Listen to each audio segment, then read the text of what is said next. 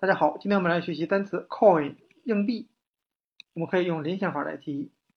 c o 我们可以联想到它的发音口，in 表示在什么什么的里面，将硬币投到投币口的里面，所以我们可以由口和 in 来联想到硬币的含义。那 coin 这个单词除了表示硬币啊，还表示创造的含义。比如说 to coin a new word，创造一个新的单词。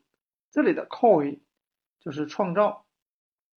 那 coin 呢有一个比较常见的俗语，Every coin has two sides, so does advertising。每一个硬币都有它的两面性，广告即是如此。那今天我们所学的单词 coin 硬币创造，就给大家讲解到这里，谢谢大家的收看。